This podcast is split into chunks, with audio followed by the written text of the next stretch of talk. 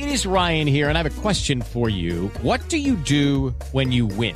Like, are you a fist pumper? A woohooer, a hand clapper, a high fiver. I kind of like the high five, but if you want to hone in on those winning moves, check out Chumba Casino. At ChumbaCasino.com, choose from hundreds of social casino style games for your chance to redeem serious cash prizes. There are new game releases weekly, plus free daily bonuses. So don't wait. Start having the most fun ever at ChumbaCasino.com. No purchase necessary. BGW. Void were prohibited by law. See terms and conditions. 18 plus. Parecía que lo más difícil de la pandemia ya había pasado. Después de un inicio de año, el 2021, marcado por el número de personas contagiadas y muertas por COVID-19, parecía que llegaba un poco de tranquilidad. Parecía que las semanas con contagios a la baja se prolongaban hasta llegar el mes de julio. La tercera ola de contagios llegó a México. Hoy presentamos la huella imborrable que dejó COVID-19. De repente las personas salieron, trataron de retomar sus actividades de manera normal, como si no hubiera pandemia, como si la COVID-19 de unos días a otros se hubiera desvanecido. Personas en la calle sin cubrebocas, pero sobre todo sin respetar en lo más mínimo la sana distancia. No sé qué piensen ustedes, pero para nosotros la COVID-19 es una enfermedad que obliga al distanciamiento social, a veces a la soledad. La sana distancia se convirtió en una de las claves para evitar contagio distancia de una persona que pudiera estar enferma para no contagiarnos, desinfectar objetos que tocamos con las manos, nada de abrazos, besos, saludos de mano, no. Cada objeto, cada persona, nosotros mismos nos convertimos en un factor de riesgo y ante ello dos herramientas, la higiene y la sana distancia. Para mediados de 2021 parecía entonces que esas medidas se habían relajado, sobre todo entre la población más joven.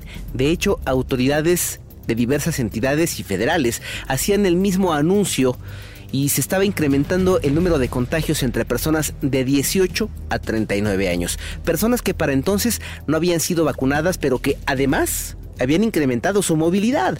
A veces no para trabajar o para cuestiones, digamos, necesarias. No, sino para diversión, esparcimiento, bueno, quién sabe. A lo mejor no era el momento. Para ellos, ya no continuaron esas medidas. Precisamente por lo anterior se tomó la decisión de buscar a algunos sobrevivientes, tal cual lo acabamos de decir, sobrevivientes.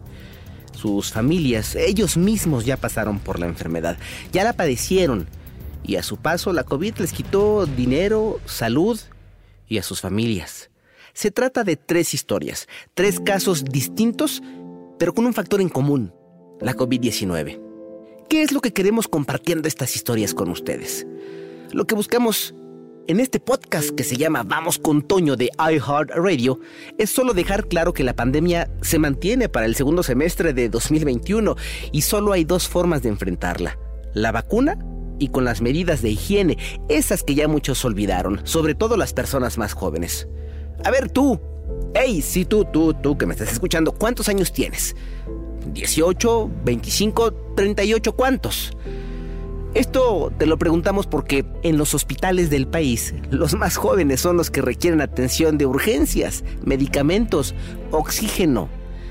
Tal vez si tú escuchas estas historias, te identificas o tal vez te acuerdes de alguien o sepas de alguien cercano a ti que ya no sigue las medidas sanitarias y quién sabe, a lo mejor le recuerdas que la pandemia no ha terminado.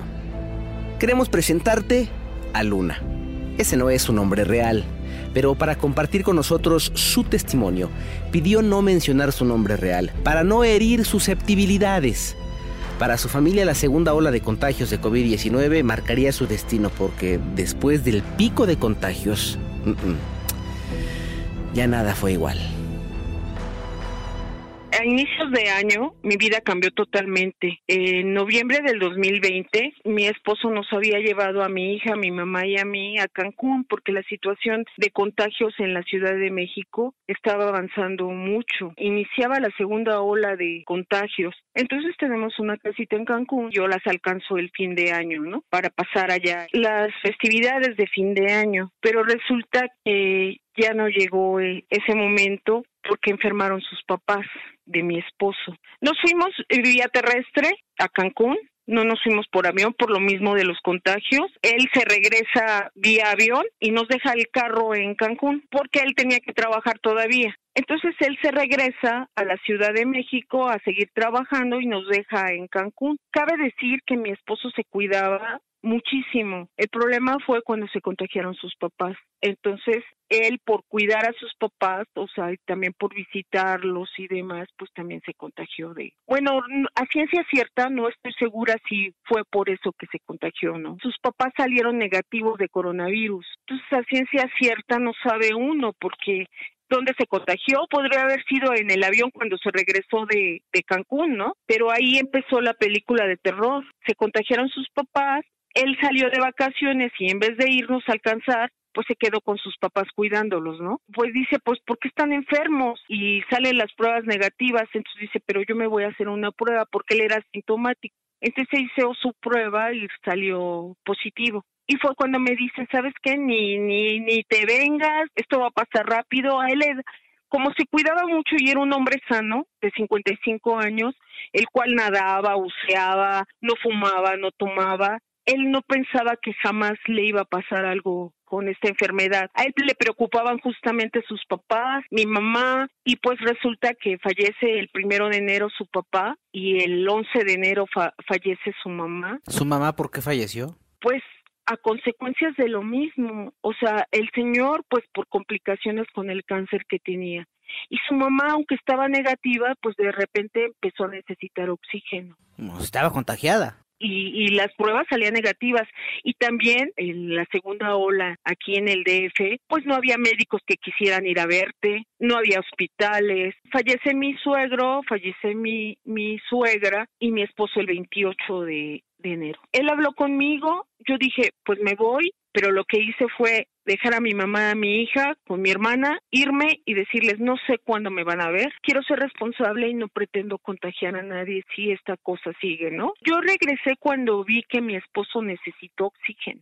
Siempre hablábamos, estábamos en constante comunicación, pero cuando me dijo, ¿sabes qué? Mi oxigenación está bajando mucho, me siento mal, fue cuando yo decidí regresarme. Pues como él fue el que tuvo que hacer trámites y demás de, de lo de sus papás, yo creo que pues, también su estado de ánimo fue lo que hizo también que se le bajaran mucho las defensas, porque aunque científicamente no está comprobado, pero pues lo emocional te baja las defensas, ¿no? Cuando tú llegas, cuando tú regresas de Cancún a la Ciudad de México, ¿cómo lo encuentras a él? Ya con oxigenación, ya atendido por un médico. El médico lo atendía por videollamadas. Fíjate que a él le faltaban dos meses para que lo vacunaran. Tenía 55 años, ya le tocaba en enero así, en un solo mes, perdiste a tu suegro, perdiste a tu suegra, perdiste a tu esposo, pues perdiste parte de tu vida. Sí, cambió totalmente mi vida. Hoy, Luna y su hija se reconstruyen, se reinventan para tratar de encontrar el punto que les permita salir adelante, aunque en ninguna parte se les puede observar sin cubrebocas y sin respetar la sana distancia, o sea, ellas acatan ya esas medidas como lo hacían antes. Antes de decirle gracias a Luna, por cierto, ella nos pidió algo, recordarles a ustedes, a ti que me escuchas, lo difícil que son los trámites cuando una persona muere y aún más cuando el fallecimiento es por COVID. Eso implica trámites por el fallecimiento, trámites para enterrar o cremar a la persona y más trámites para los bienes o cuestiones pendientes que haya dejado la persona que murió. Y además, ¿qué creen? que para todo lo anterior se necesita dinero porque hasta abogados y notarios deben intervenir. Nada más les comparto un dato más. Hace poquito tiempo a Luna la asaltaron cuando se fue a vacunar y ahora tiene que repetir todo el proceso que ya había empezado. Pero bueno, esa ya es otra historia. Y hablando de dinero, tratar la enfermedad de COVID no es nada barato. Hay quienes han estado a punto de perderlo todo o quienes de plano sí lo perdieron. Y esa es la segunda historia que compartiremos hoy con ustedes. Hay que buscar doctor, hay que hacerse pruebas, luego las medicinas y si las cosas se complican, hay que pagar hospitales. El tratamiento puede ser largo y costoso porque no solo se trata de pastillas o inyecciones, falta considerar el oxígeno que también cuesta Las personas que cuentan con seguridad social en México pueden acudir, por ejemplo, al ISTE o al IMSS. Eh, depende del servicio que tengan, si es que trabajan en el sector privado o público, pero... ¿Y los que no tienen ningún servicio médico? Bueno, también existe el INSABI, antes Seguro Popular, ¿se acuerdan? Con el que personas que no tenían seguridad social podían asistir a las clínicas de salubridad locales o federales. Pero hay momentos en los que incluso esos espacios se llenan de pacientes enfermos de COVID-19. Así es que muchas personas prefieren enfrentar por su cuenta la enfermedad. Pero en ellos se pueden ir los ahorros de toda una vida, sobre todo para las personas que viven al día. Él es Quique y era una de las personas que solía enterarse de los contagios y de la enfermedad, pero en los medios de comunicación o en las redes sociales, nunca pensó que la segunda ola de la pandemia lo alcanzaría a él y a su familia. Bueno, pues en mi núcleo familiar somos tres, incluyéndome. También por parte de la familia de mi mamá fueron este, muchos contagiados. Dentro de pues todos estos contagios que hubo en la familia, pues mi madre y yo fuimos al hospital, quedamos internados aproximadamente un par de semanas cada uno. A mí me tocó en diciembre. En enero de este año entró mi primo también internado. Él, pues desafortunadamente, pues ya no salió. Pues fue en la familia de mamá, pues más de 20 personas contagiadas. ¿no? no sabría decirte en ese momento cuánto yo gasté, porque pues sí, este, entre otro primo y yo fuimos quienes estuvimos atendiendo a ellos. No te podría decir ahí exactamente cuánto me gasté, pero te podría decir que pues era como estaba la pandemia en su apogeo. Simplemente para comprar un oxímetro, un oxímetro salía arriba de mil pesos. Mi esposa empezó con, con síntomas. En ese momento nos hacemos la prueba, fue para finales de noviembre, nos la hicimos en el IMSS, obviamente sin ningún costo. Mi hijo y yo, mi hijo tiene 17 años, este, salimos positivos y mi esposa salió negativa. Pues ahí los detalles de las pruebas que por X o Y pues no son este, completamente confiables, ¿no? Ahí pues sí te podría decir que, este, que empecé a gastar pues mucho dinero, ¿no? Primer concentrador que yo conseguí, este, me costó alrededor de 20 mil pesos, el cual no servía como no funcionó al día siguiente que tuve que comprar otro concentrador, ese me salió en 40 mil pesos. Había una inyección que nos poníamos, que nos recetó el doctor. Esa me, me costaba mucho trabajo conseguirla. La inyección valía cerca de 400 pesos. Era una diaria.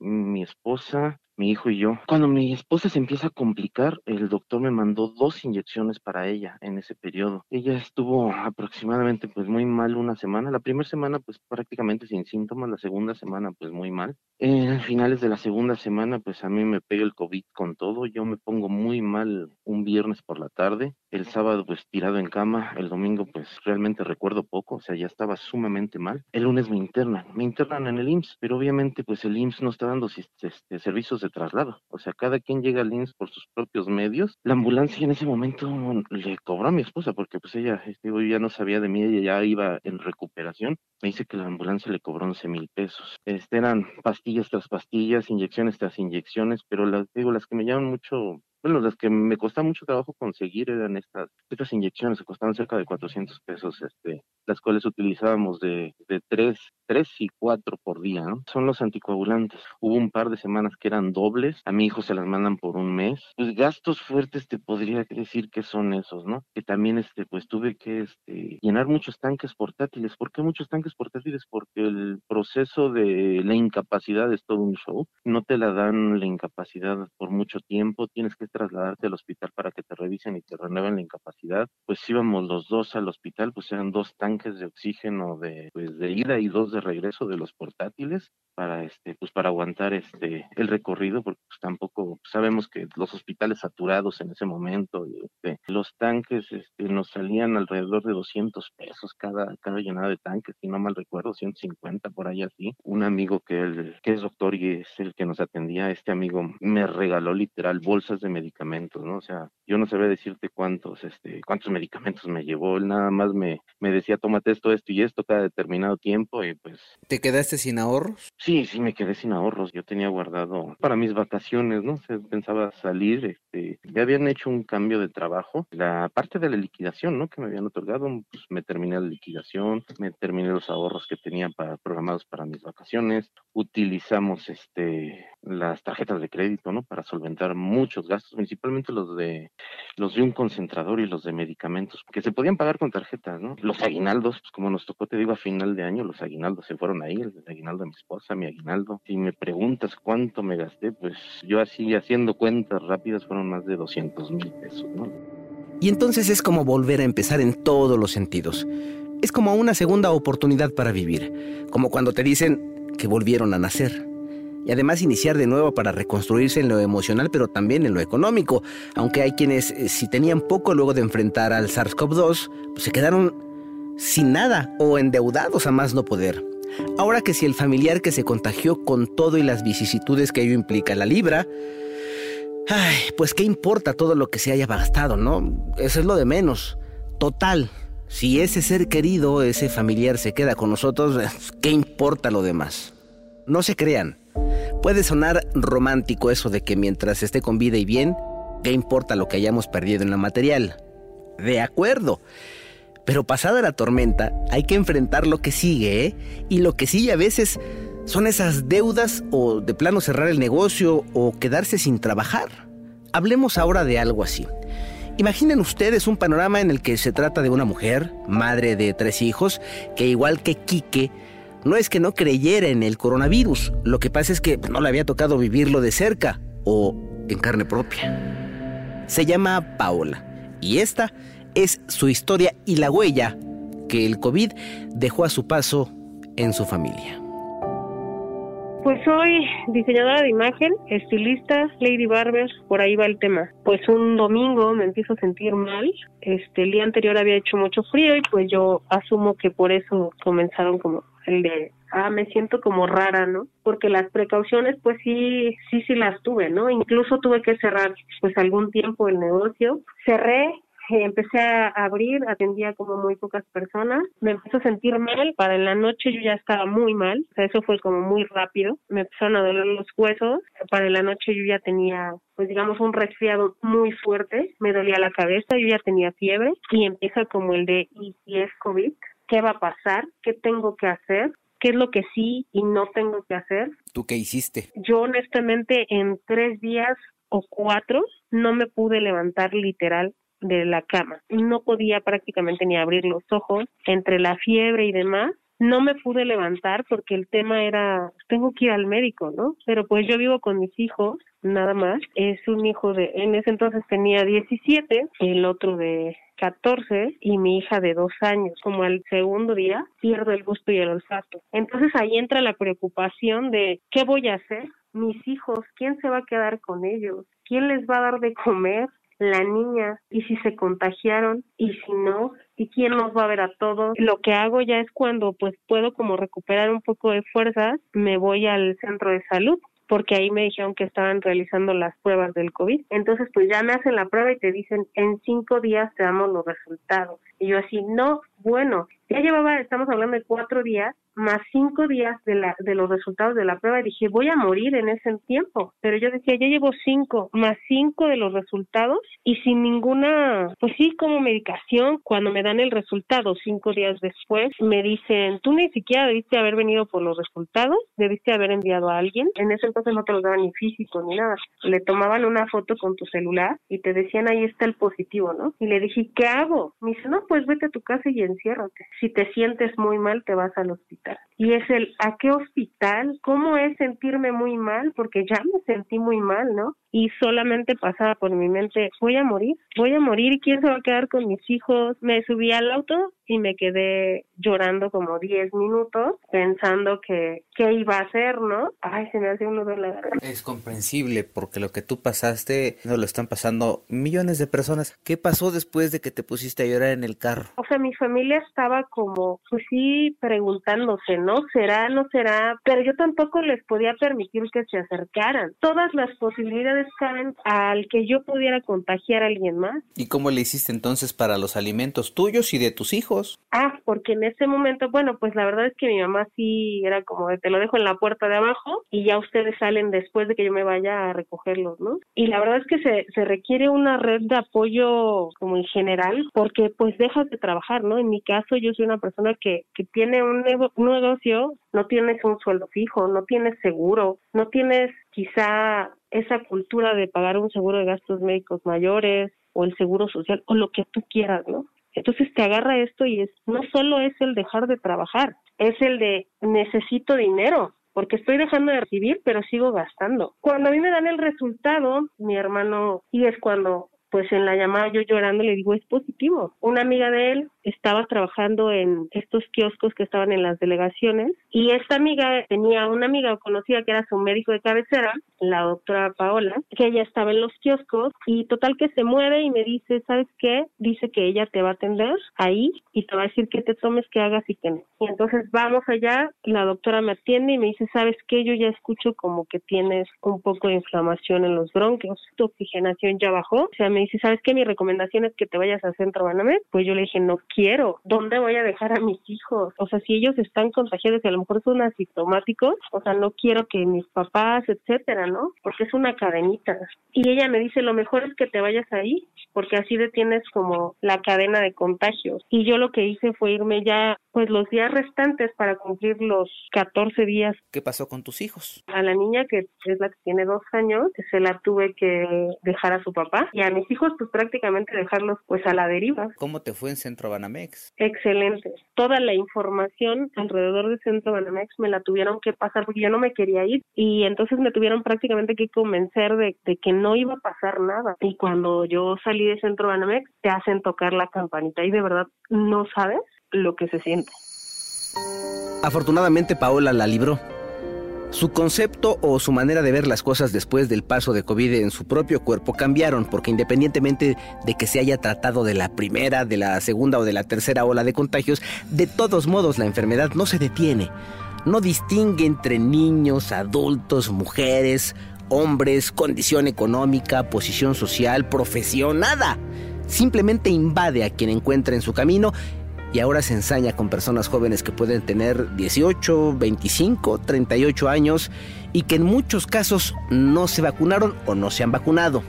Son esas personas que de repente están en la calle pero sin necesidad y no usan cubrebocas o se molestan y agreden a aquellos que les llegan a pedir que respeten la sana distancia o que se fueron de vacaciones y se descuidaron o que se echaron unos tragos y que ya en el calor de las copas ni siquiera se acordaron que hay algunas acciones que pueden marcar la diferencia entre la vida y la muerte. Tan sencillo como estarse lavando las manos o usar gel antibacterial o el cubrebocas, claro. Bueno, para esas personas los protagonistas de estas tres historias tienen un mensaje yo le recomiendo a la gente que sea muy prudente porque esto no ha acabado, ¿no? Yo me, me incluyo en esa gente que decía, ah, pues de seguro fue alguien que ni lo cuidaba, de seguro tenía otra enfermedad, ¿no? O sea, hablamos porque no sabemos. Nosotros jamás, jamás te pasa por la cabeza el que te va a pasar esta tragedia. Lo veías en Facebook, lo veías en las redes, pues, o lo veías en el periódico, que tal familia se fueron todos, ¿no? Y si no es cierto, eso no, has de estar este, exagerando. Pero cuando te das cuenta que, que es la realidad y que te pasa, dices, no, esto es cierto. Y quisieras transmitirle a todo el mundo, cuídense. Te da coraje incluso ver a la gente que no se cuida. También me da mucho coraje la gente que no se quiere vacunar. Que también les mando un abrazo a todos los que como yo, pues perdieron algún ser querido en esta pandemia. Que se cuiden mucho pues la gente no entiende hasta que le pasa en carne propia, ¿no? No toma las medidas necesarias. Hasta que no tiene un familiar que llega a un hospital, hasta que no tiene un familiar que tiene que ir a reconocer el cuerpo. Mientras tanto la gente no entiende. Si me pides darles un consejo es cuídense, utilicen el cubrebocas, lávense las manos, utilicen el gel. Yo hacía todo eso y de todos modos me contagié. Creo que es como el pensar en qué pasaría si yo me contagio. ¿Quiénes van a estar ahí? Porque si yo me contagio, yo contagio a alguien más, ¿quién va a quedar como de Porque a lo mejor muchos chavitos dicen, no me preocupa, yo aguanto. Sí, pero realmente vale la pena a lo mejor arriesgarte por arriesgar y perder parte de tu familia. Porque es lo que va a pasar, ¿no? ¿Qué pasa si realmente pierdes a uno? ¿Vale la pena o vale el costo que tiene? Y cuando yo salí de Centro Banamex, te hacen tocar la campanita y de verdad no sabes lo que se siente. Solo me queda preguntarte. ¿Te identificaste con alguno de estos casos o te acordaste de un amigo o de algún familiar que está en esas circunstancias? ¿Quién sabe? A lo mejor estás a tiempo de convencerlos de que no importa si ya se cansaron del cubrebocas, no hay de otra. Lo tienen que seguir utilizando. O si ya están fastidiados de no salir, a veces en una de esas saliditas, en un descuido pueden contagiarse. Y si ya están hartos de la sana distancia, mm, pues sí, pero son casos que han ayudado a salvar vidas. Son acciones que marcan diferencia. No cabe duda que esta es una enfermedad que obliga al distanciamiento social, a veces a la soledad, pero que seguirá vigente hasta que esas personas, las que sean, pocas, muchas, comprendan que la diferencia la hacen ellos. Solo tienen que mantener esas medidas sanitarias y quizá, quizá un día podamos hablar todos de esto, de las huellas que dejó a su paso la COVID, que en algunos casos fue muerte, en otro soledad y en quién sabe cuántos casos nos dejó literalmente sin dinero. Yo soy Pepe Toño Morales y agradezco como siempre que me permitas ser tu compañía y presentarte estas historias. Ah, y no se me olvida, Ahora también tengo que agradecer, porque si no luego se me sienten, a César Alvarado y a José Francisco Núñez, porque sin ellos estos sonidos no se convertirían en las imágenes que ustedes construyen cuando nos escuchan. Además, esta vez incluimos en los agradecimientos a Pedro López, jefe de información de Grupo Asir, porque de él surgió la iniciativa de investigar las huellas imborrables que dejó COVID. Antes de decir hasta luego, les recuerdo que para cualquier duda, insinuación, invitación o reclamación, de preferencia esta última no, nos pueden contactar a través de la cuenta de Twitter, arroba Temorales en vivo. Sale. Y ahora sí, gracias a todos ustedes, que son los más importantes porque son los personajes principales de estas historias que son reales. Yo los espero en el próximo capítulo de Vamos con Toño de iHeartRadio, porque mm, si me buscan, sí, si me encuentran. ¿Qué? ¿No le hallas? Sí, ahí, ahí, ahí, ahí, mira, ¿ya ves? Sí, si me buscas, me encuentras. Adiós. iHeartRadio. Lucky Land Casino asking people what's the weirdest place you've gotten lucky? Lucky? In line at the deli, I guess? Aha, in my dentist's office. More than once, actually. Do I have to say? Yes, you do. In the car before my kids' PTA meeting. Really? Yes. Excuse me, what's the weirdest place you've gotten lucky? I never win and tell. Well, there you have it. You can get lucky anywhere playing at LuckyLandSlots.com. Play for free right now. Are you feeling lucky? No purchase necessary. Void where prohibited by law. 18 plus. Terms and conditions apply. See website for details.